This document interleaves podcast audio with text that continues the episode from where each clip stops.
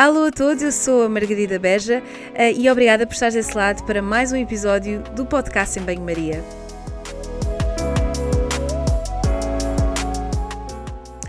Hoje vamos continuar a conversa com a Rita Candeias. Esta é a segunda parte do episódio sobre alimentação e alterações climáticas e se ainda não conseguiram, convido-vos a voltar atrás para ouvir a primeira parte. Por agora damos continuidade à conversa, onde a Rita nos vai contar que medidas têm sido adotadas ao nível político e social, de forma a travar o impacto das alterações climáticas no que toca à alimentação. Vamos também perceber como é que as próprias alterações climáticas poderão vir a afetar a forma como nos alimentamos. Alô a todos, estamos de volta para a segunda parte. Uh, na primeira parte, se, se ainda não uh, conseguiram ouvir, uh, espero que, que, voltem atrás, porque acho que vai fazer muito sentido. Nós estivemos a falar do impacto da alimentação nas alterações climáticas, que estratégias práticas é que podem adotar já a partir de agora, na vossa próxima refeição, ou até no vosso raciocínio, se estiverem a caminho das compras, acho que é uma coisa importante e que falámos também.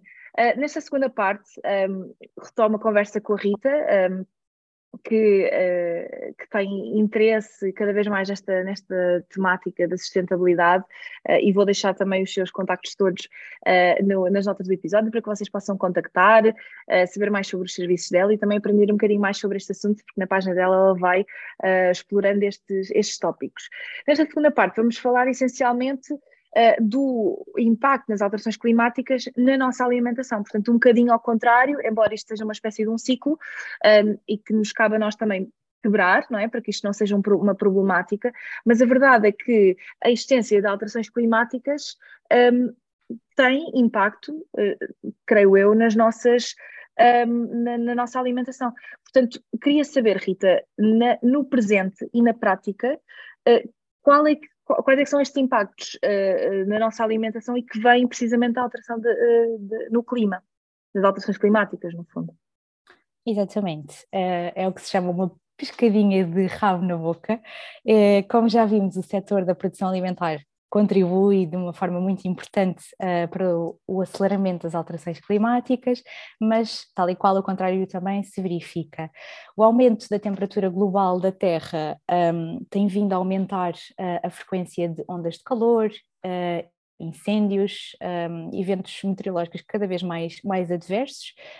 Um, e isto, obviamente, não tem impacto só nas nossas casas, nos negócios, mas também impacta em grande escala nas produções agrícolas, ok? Um, quando agora, por exemplo, nós tivemos ainda recentemente em dezembro uh, em Portugal aquelas cheias todas, isso falou muito uh, na afetação dos negócios na, na, Baixa da Cidade, de Lisboa, do Porto, certamente, mas acho que não foi muito falado o que é que aconteceram às produções agrícolas, por exemplo, em Louros, há ali campos que que tinham produção agrícola e tiveram legados durante, durante semanas. Isto também, obviamente, diretamente também impacta aqui na, na hum, produção alimentar. Ora, hum, não só falando destes eventos uh, mais, mais adversos e, e mais esporádicos, nós temos então um, nível mais elevado de, de, dióxido de carbono na atmosfera. Isto vai impactar um, na qualidade de, de, alguns cereais e leguminosas. Um, o trigo, a cevada e o arroz são base da alimentação de grande parte da população mundial e o que acontece na produção destes alimentos pela presença elevada de, de dióxido de carbono é que eles vão ser mais pobres em alguns nutrientes, nomeadamente proteína, ferro e zinco. Um, para colocar a cereja no, no topo, no topo um, do bolo, uh, é claro que se as colheitas são destruídas mais vezes, se é cada vez mais caro produzir alimentos, também vai ser cada vez mais difícil aceder a uma dieta, e se os alimentos também, por outro lado, são menos nutritivos, digamos, vai ser cada vez mais difícil aceder a uma dieta dita nutritiva do ponto de vista um, económico. E isto vai nos levar aqui a uma grande, uma grande situação de insegurança alimentar.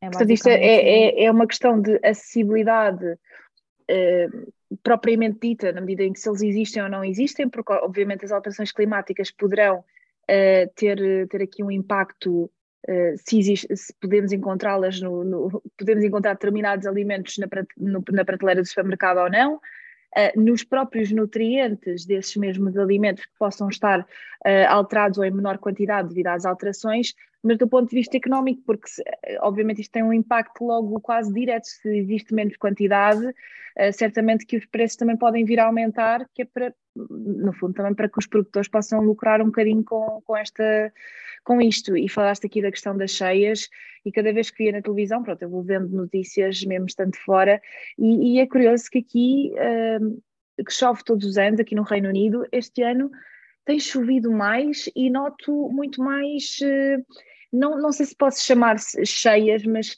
uh, os Sim, no fundo, os terrenos muitíssimo alagados, as estradas muito alagadas, não sei, aqui na cidade onde estou não, não, não, não desconheço assim de estragos, mas lembro-me de estar a ver as notícias e de pensar, bem, o que é que, especialmente supermercados e restaurantes, a quantidade de desperdício que foi, o facto de daquele, daqueles estabelecimentos também não estarem uh, disponíveis durante X tempo para a recuperação do espaço, não é?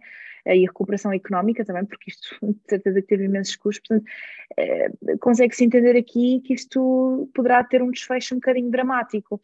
Um, não sei se queres acrescentar aqui mais alguma coisa em relação à parte da, da insegurança alimentar, porque obviamente isto é, é, complexo, não é? Portanto, não, é, não tem só que ver com as alterações climáticas, Uh, mas há alguma coisa que, que as pessoas possam fazer neste sentido, ou mesmo a parte nutricional da coisa, de saber o impacto que isto que, que, está a ter naquele produto em específico? Não sei, que medidas perante esta situação e este confronto com a realidade, que muitas pessoas, calhar, nunca pensaram nisto, o que é que se pode fazer? Eu aqui, sinceramente, não tenho uma resposta assim muito imediata, porque eu acho que nem sequer se estuda bem. Em Portugal, por exemplo, já começam a haver alguns estudos sobre hum, o déficit de selênio no trigo, já, já, já há estudos e é bastante evidente. Um, mas isso não, quando nós, quando nós eh, avaliamos um, um rótulo de um, de um, pão, não está lá o ferro, não está nada, claro. não está nada dessas coisas.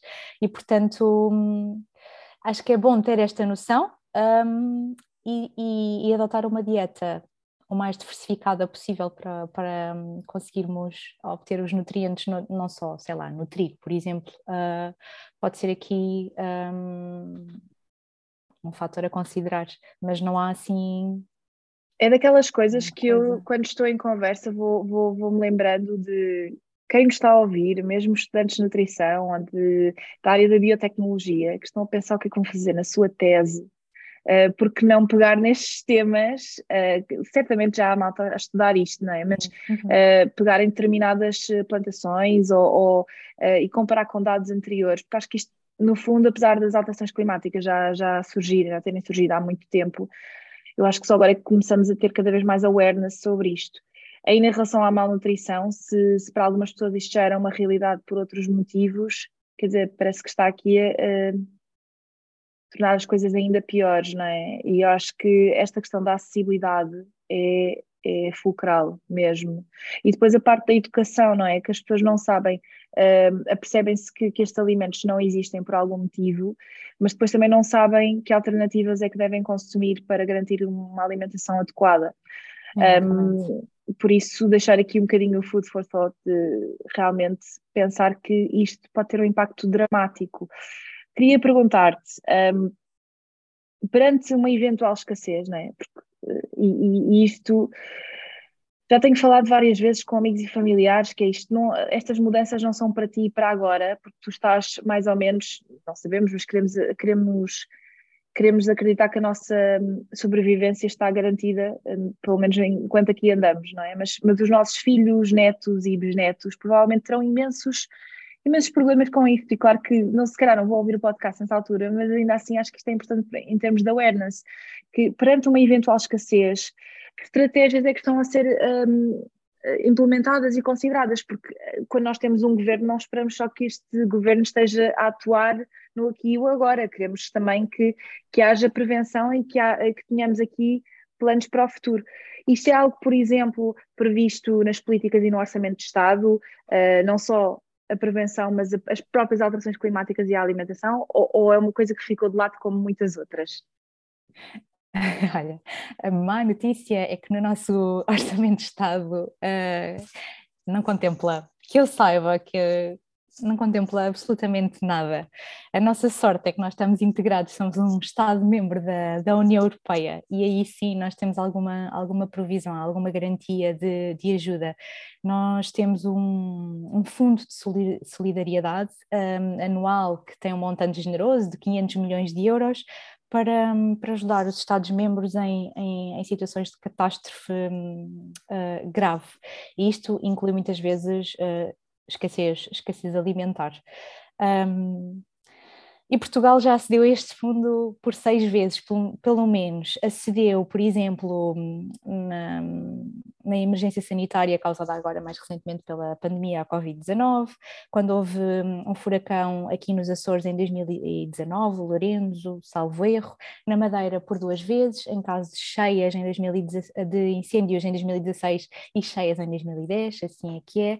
E Portugal continental um, também já acionou duas vezes. Um, em, em questão de hum, incêndios florestais em 2003 e mais recentemente em 2017. Não é tão um, dirigido propriamente à escassez alimentar, mas sabemos que nestas alturas, eventualmente, por exemplo, incêndios florestais, é necessário um, fornecer, abastecer as equipas de bombeiros, por exemplo, com alimentação, e estes fundos certamente também, também vão ter impacto nessas, nessas áreas para alimentar a população que eventualmente ficou sem casas, sem recursos para, para sobreviver ali nos, nos primeiros tempos. Estes fundos, espero eu, uh, Portugal consiga gerir bem para, para atender a estas necessidades. Porque no fundo os incêndios, desculpa interromper Rita, uhum. os incêndios, apesar de muitos terem como origem mão criminosa, não é? Uh, muitos incêndios podem surgir de forma espontânea. Isto parece um bocadinho óbvio, mas as pessoas, uh, especialmente quando veem nas notícias, veem muitas das vezes, e infelizmente cada vez mais, uh, situações de fogo posto, mas muitos incêndios acabam por surgir de forma espontânea devido a, ao aumento da, da portanto, da, da temperatura da Terra um, e, entre outros fatores, mas, mas estas, estes fogos e que nós temos tantas vezes no verão em Portugal é quase é uma calamidade. Uh, uh, Estou-me a lembrar aqueles há uns anos em, em, em Pedrógão, foi uma coisa absolutamente horrenda.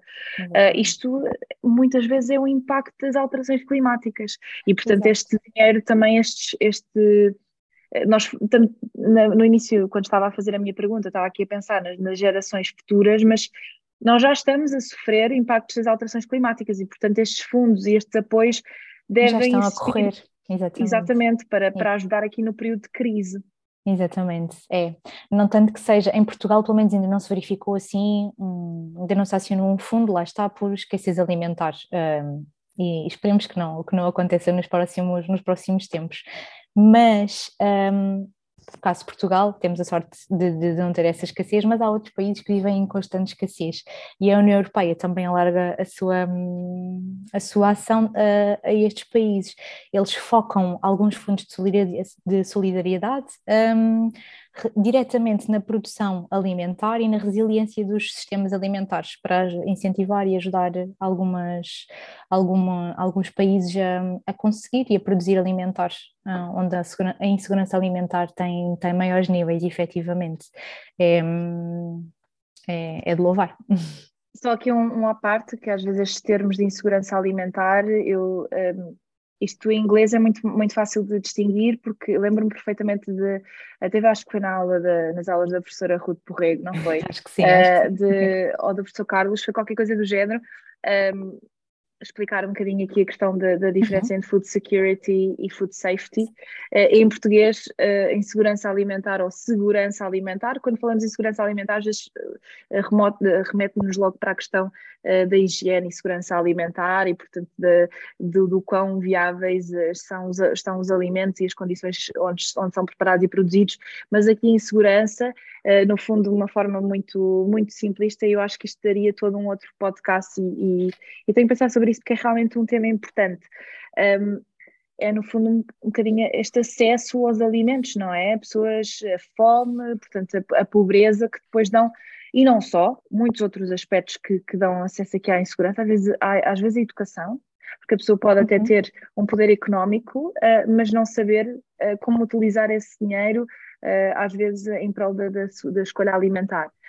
Claro que isto é muito menos prevalente, porque também se sabe que com Portanto, com o poder económico está, uh, obviamente, e que interligado, associado a uma menor insegurança alimentar, mas pronto, isto é um assunto complexo, mas só para, para, para clarificar e explicar, explicar aqui um bocadinho melhor o que é, que é a insegurança alimentar, e desculpa se a minha explicação não foi assim muito uh, pormenorizada, mas para, para sabermos mais ou menos, para as pessoas também estarem aqui, saberem do que é que estamos a falar. Ok, olha Rita, estamos a chegar ao final, um, mas queria eh, que deixasses uh, e, e, obviamente as sugestões que deres também vou acrescentar uh, nas, nas notas do episódio e partilhar também uh, no Insta. Além da tua página de Instagram, não é? Que as pessoas têm de seguir e que faz favor de dizer o nome, não é? Que é para, para as pessoas irem já, estão a ouvir, mas já, já estão a pegar no Instagram para te seguir. Um, que outro tipo de, de, portanto, de links, livros ou outro tipo de situações de, de, de resources, está-me aqui a faltar a palavra em português, uh, que tu utilizes uh, e que queiras também partilhar para a malta poder ler e informar-se um bocadinho mais sobre o assunto. Certo.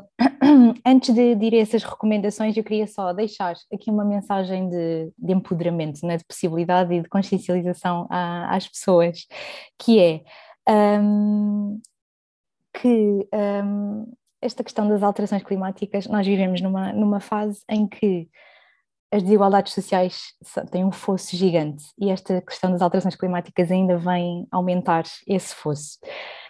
A, a vida privada ou singular de cada pessoa tem um impacto ambiental gigante. O que nós fazemos ao longo de uma vida, nós muitas vezes ouvimos, ah, isso, fazer isso sozinha não tem impacto nenhum, mas se eu fizer ao longo da minha vida, se eu me recusar a trazer sacos novos do supermercado ao longo da minha vida toda, isto vai ter um impacto, de certeza. Vão ser precisos uh, muito menos sacos do que, do que se eu simplesmente não quisesse saber do assunto. E notar aqui que 1% da população uh, mais wealthy, mais, mais rica, um, é responsável por mais emissões de gases de efeito de estufa do que 50% da população mais pobre. Isto é. Uau! É muito, é muito injusto e deixar esta aqui, esta nota. Portanto, o que comemos, a forma como comemos e a forma como os alimentos são produzidos afeta não só a nossa saúde individual, mas também a saúde planetária. Ou seja, as nossas decisões, se forem boas para nós, podem ou seja, o impacto positivo, imaginem, de termos um estilo de vida saudável, não é? De comermos bem, de não comermos em exagero, porque o comer em exagero também, também impacta aqui negativamente na. É preciso produzir mais alimentos e tudo, e tudo isso. Um, esse, esse impacto positivo não termina só em nós, termina na saúde do planeta e em quem está à nossa volta e nas próximas gerações. Acho que isso é, é importante de, de notar. Agora, um, ideias, inspirações. Se quiserem uh, pesquisar mais sobre isso, depois nós deixamos isto, obviamente, nas notas do episódio, sobre o que é que podemos fazer para mitigar esta questão de, destas alterações climáticas. O site de, das da um, United Nations, das Nações Unidas, tem imensa informação. Os Objetivos do, para o Desenvolvimento Sustentável têm imensas ideias, imensa, um, imensos tópicos de diversas áreas onde nós podemos atuar, não só aqui ao nível da alimentação. Um, já há imensas contas de, de, Instagram também que eu gosto de seguir. Uh, Como a tua? Por exemplo, a Catarina Barreiros, que é, assim, acho eu, uma das maiores gurus da sustentabilidade em Portugal. A Rita Tapadinhas, também uma boa referência um, a página do Mind the Trash, que também tem produtos, por exemplo, para viver um estilo de vida mais sustentável, desde, sei lá, shampoos, uh, utensílios de cozinha, tudo, tudo um pouco, coisas uhum. mais reutilizáveis e menos descartáveis. Um, a Maria Granel também, a Maria Granel, de ser uma, uma loja, tem eles fazem imensas ações de educação, que acho que é, que é muito importante, não é? Exatamente, ela a própria Eunice também julgo que tem um livro, eu ainda não li, quero, quero ler nos próximos Sim. tempos, mas há imensos livros sobre como reduzir o desperdício alimentar, um, na área da sustentabilidade, uh, imensa coisa. Agora que estás a falar nisso, estou-me a lembrar do episódio que gravei com a Eunice, que by the way vou deixar também nas notas do episódio para, para a malta ir lá uhum. Uh, ouvir, caso ainda não tenha feito, sim, e com a Kátia também. Uh, mas lembro-me perfeitamente ela me contar que uma das primeiras, um dos primeiros impactos que ela teve foi precisamente uh, contabilizar o lixo todo que fazia numa semana. foi qualquer coisa assim, nós já gravámos há algum tempo, uh, e que foi aí que ela começou a pensar, a olhar para aquilo e pensar, oh meu Deus, eu tenho que fazer alguma coisa. Por isso, às vezes também, não é? Nós podemos olhar para a nossa rotina, para a nossa vida e pensarmos o que é, o que, é que está mal neste sentido. Um, e, e, a malta que está a ouvir este episódio é porque o tema, que chegou até aqui é porque o tema lhes interessa, ainda bem. Uh, vamos esperar que esta, que esta conversa possa ter inspirado. E eu é? tenho um desafio final para lançar, agora que me falas nessa questão do desperdício. É imagina, uma coisa, uma coisa que eu. Toda, não é toda a gente faz sopa, mas grande parte das pessoas, pelo menos em Portugal, faz sopa. Isto é uma dica que vos vai salvar tempo, que é, imaginem, estão a fazer sopa e, e pesem, pesem o lixo que fazem a descascar os legumes, por exemplo, e depois olhem bem para aquilo e pensem, porquê que eu tenho que descascar todos os legumes? Ok. É uma boa, não é? Há coisas como, por exemplo, descascar a cenoura. Para que é que se descasca a cenoura? Eu não consigo Eu não descasco a cenoura, exatamente. Vai tudo lá para dentro. Courgette, para quê? É claro que se calhar a cebola, vá, vamos tirar a casca, por Sim, exemplo. E, claro, e às vezes, às vezes ao sabor estou-me a lembrar da courgette, contra mim falo que eu às vezes tiro a casca da courgette, mas é porque às vezes deixa um gosto amargo, mas Uh, caramba, isto também é uma questão de privilégio, de desperdiçar porque dá um gosto amargo. Acho que se calhar tenho de me habituar um bocadinho ao gosto e, e paciência e, e, aromatizar, mudar, eh, alterar aqui um bocadinho o sabor da sopa com outros, outros condimentos que não impliquem desperdício alimentar. Exatamente, há assim pequenas coisas. Acho que é, é tão fácil e poupa tempo, é menos é. trabalho. Obrigada, Rita. Olha, espero que a malta que me esteja a ouvir tenha gostado e que tenha tirado notas. Uh, eu vou deixar todas, todos estes links na, nas notas do episódio, vou partilhar a tua página do Instagram uh, e partilhar aqui alguns, uh, alguns pontos-chave que, que, que, tenham um, surgido ao longo desta conversa e também na, na, primeira parte, nós optámos por dividir este, este episódio porque era mais fácil e organizado, porque é muita informação, mas é informação que nenhuma pode ser excluída, não é? Portanto, é, não, não podemos estar aqui a, cortar nada, porque tudo isto é valioso para também que possam uh, mudar o vosso estilo de vida e, no fundo, pensar num futuro melhor. Por isso, obrigada, obrigada a ti, Rita, e um beijinho a todos que nos estão a ouvir. Obrigada, eu, Margarida. Até à próxima.